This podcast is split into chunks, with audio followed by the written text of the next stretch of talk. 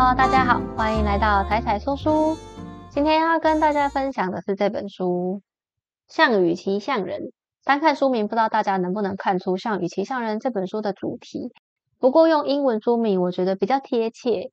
The Happiness Hypothesis》幸福假说。听到这边，大家先不要急着转台。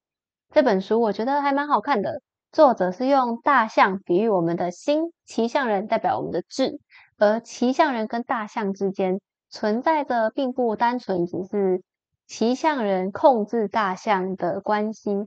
而是一种互相合作，然后有时候有一点矛盾的关系，影响着我们每个人的幸福哦。以前柏拉图也曾经比喻过人的心理就像两匹马，一匹马帅气又自制，另一匹粗鲁又狂放。马夫呢，则必须要努力驾驭这两匹马。帅气又自制的这匹马，就是指我们内心比较好的、比较正面的情绪，像是热情、荣誉感。那粗鲁又狂放，则是指我们的欲望啊、贪念这种比较有害、负面的情绪。所以总结来说，这是一本探讨人心的心理学书籍。讲到这边，又觉得是不是又有更多人要转台？有点担心流量，但是没关系，我还是要讲。比起柏拉图的马儿理论，作者更喜欢用项羽骑象人来比喻人心，因为他认为我们的内心不能单靠马夫控制缰绳一样控制马匹，人心有很大一部分是不听话的。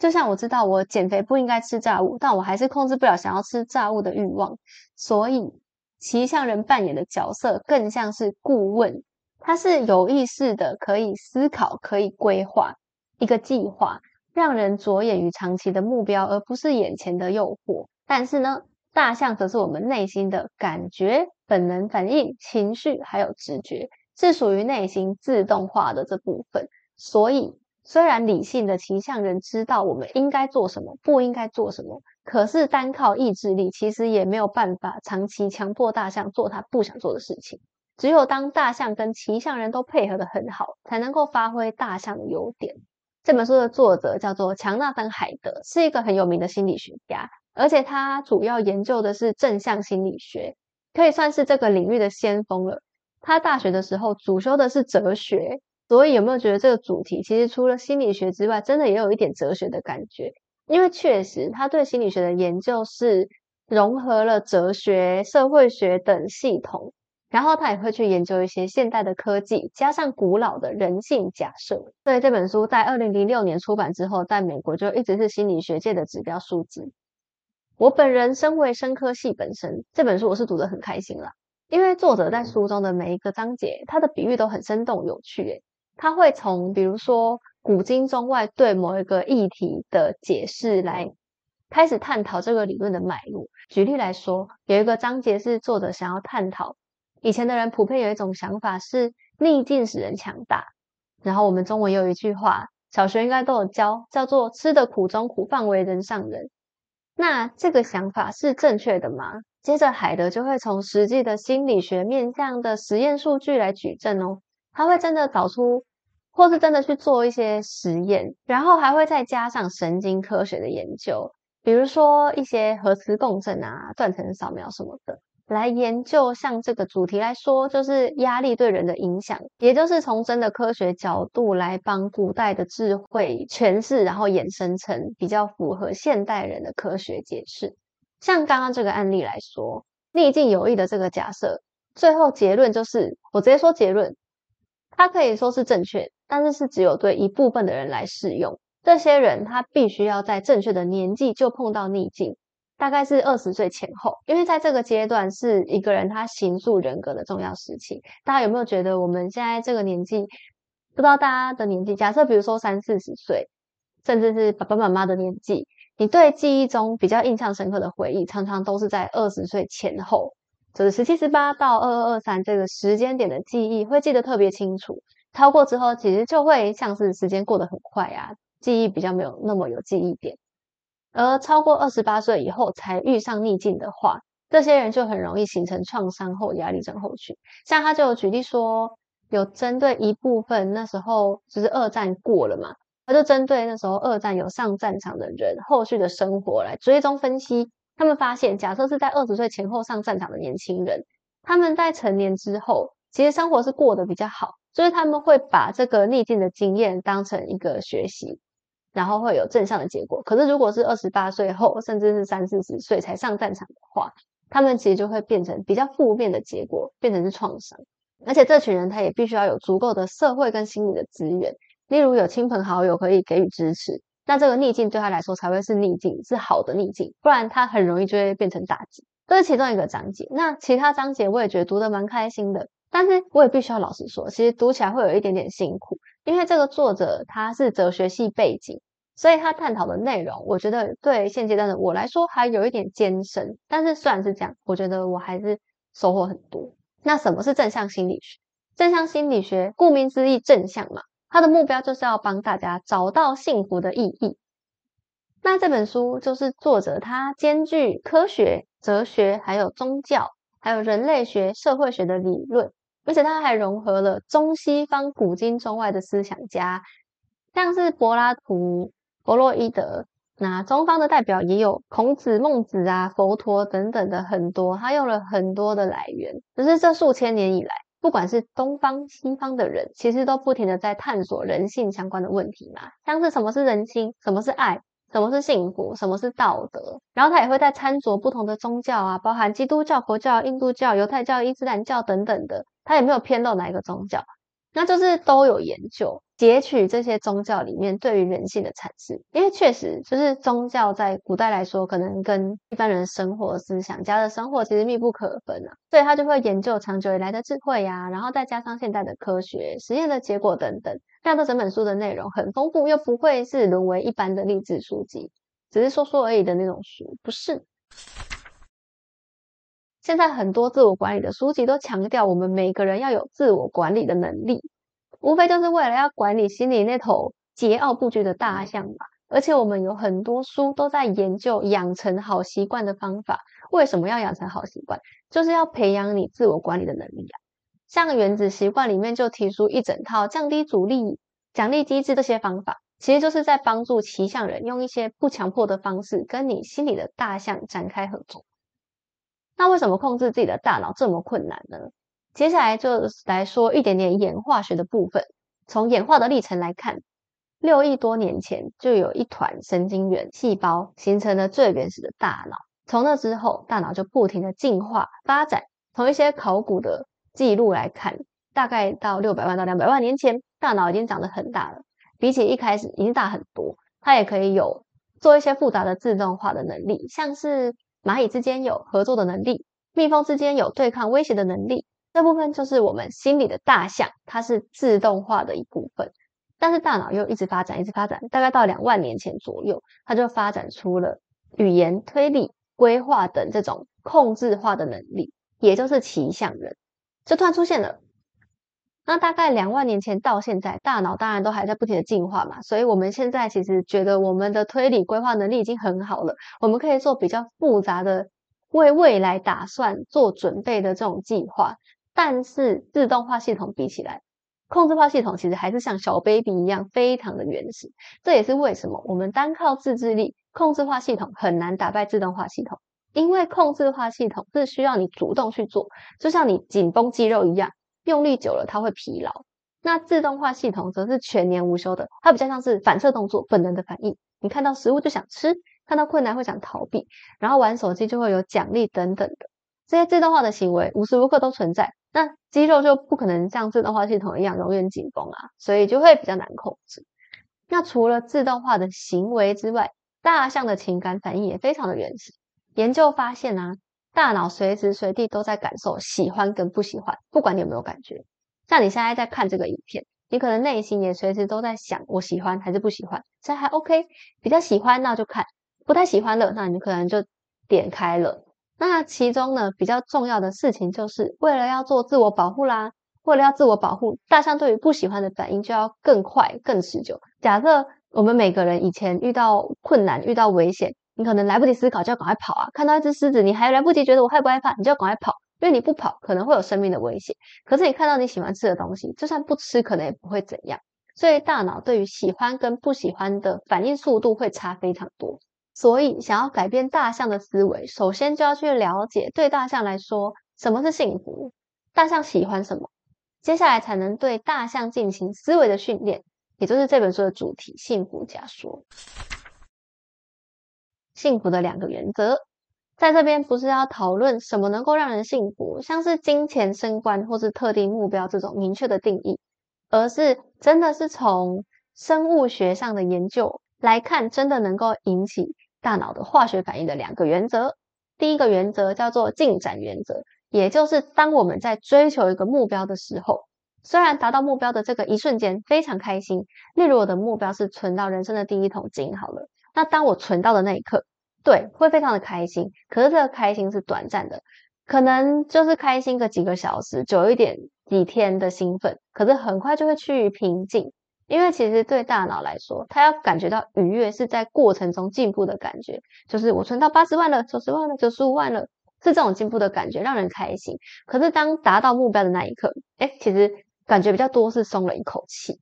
那第二个原则则是适应原则。也就是说，人的幸福是有一个基准，然后这个基准是当下的生活。比如说，刚刚讲我存到一百万，跟我五十万的时候比，那我现在的生活水准可能高一点点，可是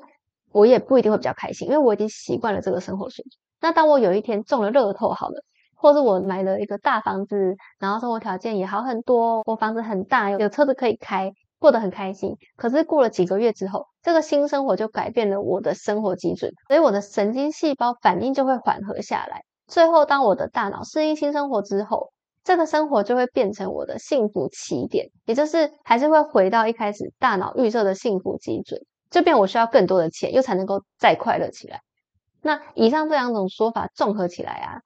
有没有觉得我们好像被困在一个幸福水车上的感觉？因为当我是靠着追求外在事物来获取幸福，最终也只是拉高了对幸福的要求。就是你要有越来越多的标准，越来越高的标准才会幸福，或者你达到目标，你也不会比较开心。你要一直追求下一个目标，更多的目标才会开心，就会很难让心里的大象得到满足。所以这边就提到了第三个影响幸福基准的因子——我们的基因。除了以上两点影响幸福的因子之外，以前的心理学派常常会认为，生长环境塑造一个人的个性。例如说，童年受到创伤会让一个人长大很容易悲观、忧郁；而父母如果有从小给予足够的关怀跟支持的孩子，长大则会成为幸福感比较强的人。但是，作者提出了很多双胞胎的案例，都证明其实基因对幸福的影响也很大。像是在伦敦就有一对双胞胎，他们从婴儿时期就被分开送往不同家庭领养，而且他们彼此不知道对方的存在。可是他们的生活轨迹却几乎一模一样，几乎同时离开学校、结婚，然后都流产之后又都生小孩，而且都生了两男一女。好，这些可能跟个性没有直接关系，可能只是碰巧。但接下来呢？他们后来有相遇，他们后来得知对方存在之后就见面了嘛，然后他们就发现他们身上都有一些跟一般人不一样的小习惯，他们也害怕一样的东西，甚至他们重逢那一天身上穿的衣服几乎一模一样，他们的喜好什么的都很像，所以研究就显示，我们每一个人平时的心情愉快程度有百分之五十到八十其实都跟基因有关哦。左脑波比较活跃的人，用作者的话来说，就像是中了皮质乐透一样。他们比较不容易感到害怕跟焦虑，比较乐观，遇到不如意的事情也会复原的比较快。可以说，皮质左撇子的人天生幸福的基准就比较高。那这边就可以再加上另外两个因子，一个是外在生活条件，一个是你可以控制的因子，三个加在一起就形成了作者提出的正向心理学的幸福方程式啦。幸福方程式等于幸福的遗传基准，也就是基因加上生活条件加上可控因素。虽然刚刚说中了皮质乐透的人幸福基准比较高，难道皮质右撇子就比较不幸福吗？其实没有，因为影响幸福的基准不是只有基因，还有你外在的生活条件跟你可以控制的因素。外在生活条件的意思是指，因为刚刚有说我们的适应原则。我们对于生活外在大部分的条件都会去适应，所以比较不会有波动的影响。但是研究还是发现，有五个因素的改善确实可以让人更幸福，也很值得我们去追求。所以把这边的条件修得好一点，改得好一点，我们也是可以提高我们的幸福水准的。第一点就是噪音，长期噪音是人类一直都没有办法适应的一个外在因素。如果噪音一直存在，比如说你住在大马路旁边、红绿灯旁边，每隔九十秒就会有一堆车子发动的声音，这种声音我们是没有办法去适应的，所以对心理来说也会长期而言产生强大的压力，而且会干扰我们的注意力。所以如果可以的话，消除噪音是一个很值得的努力。像是你去装气密窗好了，或是可以的话，尽量不要住在大马路旁边，或是不要住在商业区。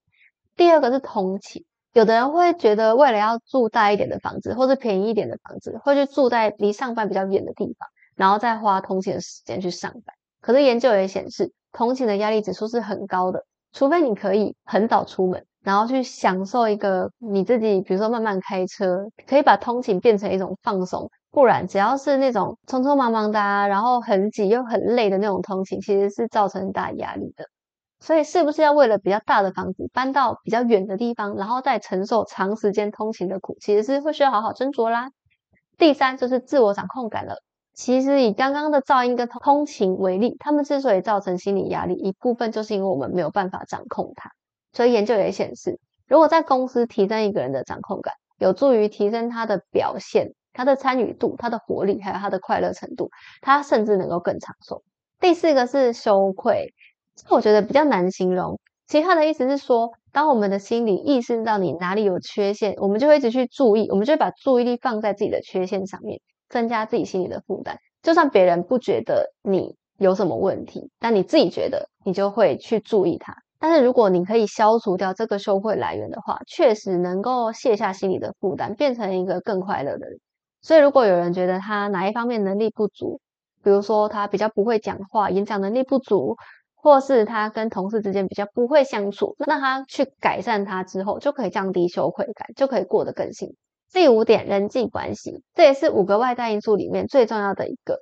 因为好的人际关系能够让你更快乐。有的人会说他不在意跟别人的社交，可是我们却永远没有办法适应跟别人产生冲突。当你跟其他人，不管这个人是你熟的人或是不熟的人，只要发生冲突，就算你之后没有看到它，这个冲突还是会持续的存在你的脑中，时不时就会觉得有东西给在那，就是会觉得心情不太好，闷闷的不舒服这样。而健康的人际关系就能够影响一个人的幸福持续感了。这也是为什么，与其花时间加班赚钱，还不如花时间陪伴家人，能够带给你更多的幸福。那第三个影响幸福水准的因子叫做可控因素，因为刚刚研究已经显示啦，我们追求物质的满足并不会比较幸福，但是我们可以透过妥善安排自己的生活来达到提升你的愉悦跟满足感，最后就可以提升我们的幸福感。愉悦跟满足感是两个不同的东西哦，愉悦是来自感官上的满足，像是基本的生理需求，吃饭。性爱、听音乐或是微风轻拂的感觉，这种可以刺激感官的感受，比较属于原始的心理满足。但这种行为就需要适量摄取啦，不然就会有边际效应递减的效果了。但是因为心理的大象喜欢这种感官上的满足，所以他们很容易不知节制，例如不小心就吃到一整包洋芋片，吃太多冰淇淋，所以这时候就会需要骑象人出马，鼓励心理的大象去进行下一个活动啦。那第二部分满足感可以说是我们追求长期幸福最主要的方法了。我们每一个人其实内心都会有一股渴望要发挥自己的专长。当我们全心投入、发挥所长的时候，就会达到一种心流状态。这种状态能够获得的满足感，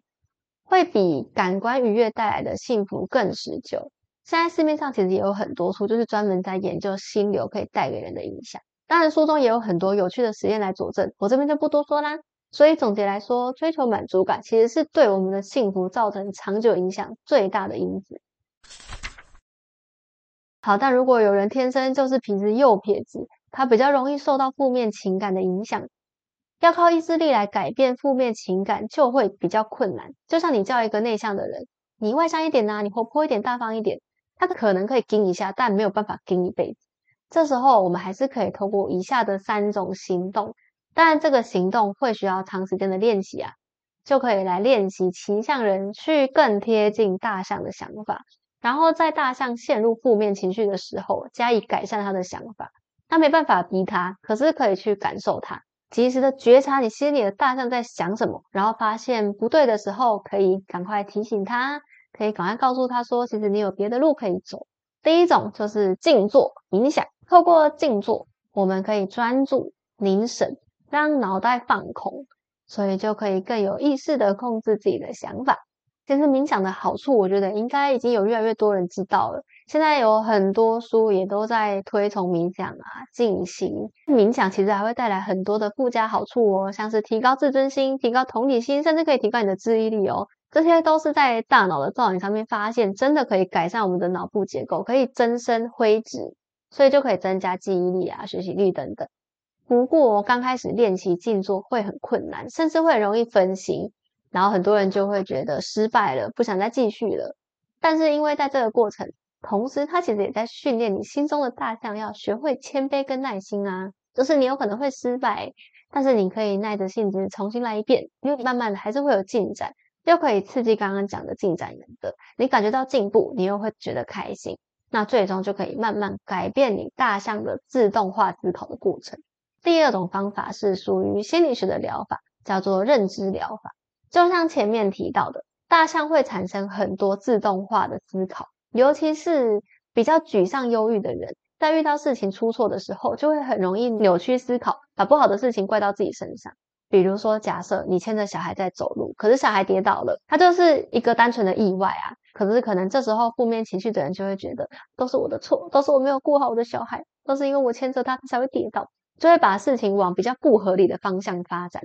那认知疗法就是为了打破这种思考的负面循环，训练一个人在他有负面想法的时候，可以赶快掌握自己当下的想法，然后把想法写下来，甚至去指出这个想法中扭曲的地方。再找出替代方案，然后更正更正确的思考方式，就是嗯，把它写下来，告诉他说，其实这就是意外嘛。小孩跌倒，大家小孩都会跌倒啊，你家小孩跌倒的几率也没有比较高啊，所以这就是一个自然发生的结果。而且小孩跌倒，他还可以学习到哦，他应该要更小心，或者是他应该要学会保护自己啊。他其实是有一些更正面的结果的。然后给他正确的思考方式，久而久之，他的想法就会更贴近真实，然后沮丧跟焦虑的情绪也会消退啦。第三种方式就是百忧解这种药物了。作者用百忧解代表所有的抗忧郁药物，因为服用百忧解的人，大脑神经突触中的血清素会比较高，可以缓解沮丧跟焦虑引起的失调、恐慌、强迫症等等。不过抗忧郁药物当然就得经过医生评估后才可以服用。不过作者是说。抗忧郁药物确实带来的影响跟效果等同认知疗法啦，不过它是比较短期的效果，就是你停药之后就没有效了。那认知疗法跟冥想静坐就会是一个长期的结果。你练习完了，它还可以持续有效，你也可以再持续增强这个回圈。在这本书的最后一个章节，作者把他探讨的主题从幸福的意义又拉高一个层次到人生的意义。到这个章节又变得更哲学了，而且也没有标准答案，甚至“人生”这个词有标准定义吗？人生到底是指什么？不过前面讲到的幸福方程式，把影响幸福的因子归类成三个类别嘛，其中最重要的因素，同时也是让我们感受到人生的意义的最重要的因素。也就是说，幸福方程式其实可以延伸变成人生的方程式。这个元素是什么？答案就是可控因素。其中里面的满足感才能够带来长期而持久的幸福。总结来说，最重要的两个条件，第一个就是爱，包括友情、亲情、爱情的人际关系。因为人是群居动物，每个人都需要情感依附，没有安全的依恋，我们就很难快乐起来。就像社会统计也证明，有参与社会活动或是参加宗教活动的退休人家，会过得比没有参加人际活动、没有社交的退休人士过得还要更快乐。那第二个最重要的条件就是工作。你也可以说，这个工作是有一个明确的目标，并且全力追求，然后达到投入跟心流的感觉。当你投入心流的时候，你会觉得时间过得超快，然后你完全没有感觉到周遭的事情，你都是全心全意的在做你喜欢的事情。这个工作的定义可以很广泛，像是一般上班族当然也算，但是学生、全职家庭主妇也都算哦。做的比喻，就像植物需要阳光跟水才能够生长的茂密一样，人也需要爱跟工作，而且全心投入。也像弗洛伊德说的，一旦生理需求满足了，接下来就会追求爱，接着就是追求别人的尊重。那别人的尊重，其实大部分就是透过工作来达到的嘛。所以现在看完这本书，默默的也很敬佩以前的人对人性的研究也是很透彻。诶现代人比他们多活了几百年、几千年，但我们对幸福的了解其实没有比他们多多少。而且，也许最复杂的问题其实有着最简单的答案吧。那些答案在很久以前就已经被解答了。我们现在其实就是运用古老的智慧，再结合现在的科学，可能就可以找到属于我们每个人的答案啦。最后，作者也总结了一段话：幸福之道在中庸。幸福不是我们能够直接找到、获得或是实现的东西，必须先具备一定的条件，然后再耐心等待。有一些条件在自己本身，比如说个人性格的不同层次。还有部分的连贯一致，有一些条件则在自己跟其他事物之间的关系，就跟植物需要阳光、水还有土壤才能成长繁茂一样，人需要爱、工作、全心投入，人也像蜂群一样，才能从群体之中感受到超越自我的意义感。只有这样，才能过得更有意义的人生。因此，只要你能够与这几个课题之间建立美满的关系，人生的目的跟意义自然就会浮现出来了。我之前在 IG 上面分享一小段这本书的概念的时候，也有读者跟我说，这本书被他列为每个人一生都要读一次的书，因为它虽然很难，可是就觉得人好像到某个阶段就会开始探求你的人生的意义啊，所以当你开始脑中浮现这个想法的时候，就可以把这本书找出来看。今天介绍就到这边啦，希望可以带给大家帮助啦。喜欢的话，欢迎帮忙按赞、分享、开启小铃铛。我们下次见喽，拜拜。